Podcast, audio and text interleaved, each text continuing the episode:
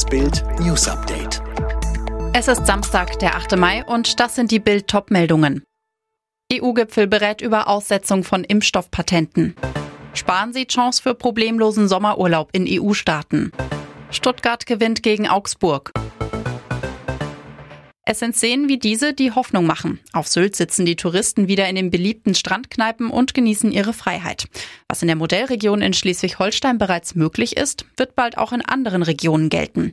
Deutschland macht langsam wieder auf auch weil sich im politischen Berlin der Wind dreht. Die Grundrechtseinschränkungen in der Corona-Pandemie sollen für Geimpfte und Genesene wegfallen. Der Bundesrat gab dafür grünes Licht. Doch was bedeutet das genau? Kontaktbeschränkungen, Ausgangssperren und strenge Quarantäneregeln. Diese Maßnahmen zur Eindämmung der Corona-Pandemie sollen für Geimpfte und Genesene in Deutschland nicht mehr gelten. Grund, das Ansteckungsrisiko vollständig geimpfter und genesener Menschen sei gering und die Einschränkung ihrer Grundrechte nicht mehr gerechtfertigt, argumentiert die Bundesregierung. Welche Regeln für Geimpfte und Genesene genau gelten sollen, lesen Sie auf Bild.de. Dieser Tatort sorgt schon vor der Ausstrahlung für Ärger. In Hamburg drehen Wotan Wilke Möhring und Franziska Weiß gerade die Folge Schattenleben. Der Inhalt Polizeispitzel in der linken Szene. Als ein Drehort hat sich die vom NDR beauftragte Produktionsfirma Wüste Medien deshalb das linke Zentrum M1 ausgesucht.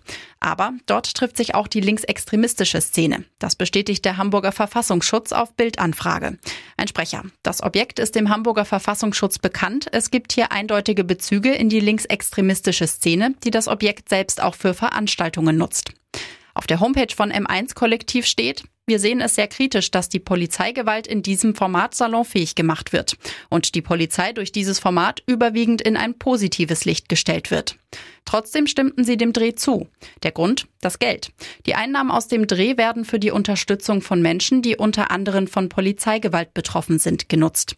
Eine Bildanfrage blieb unbeantwortet. Die Idee, die Patente für Corona-Impfstoffe vorübergehend freizugeben, ist beim EU-Gipfel in Portugal auf Skepsis gestoßen.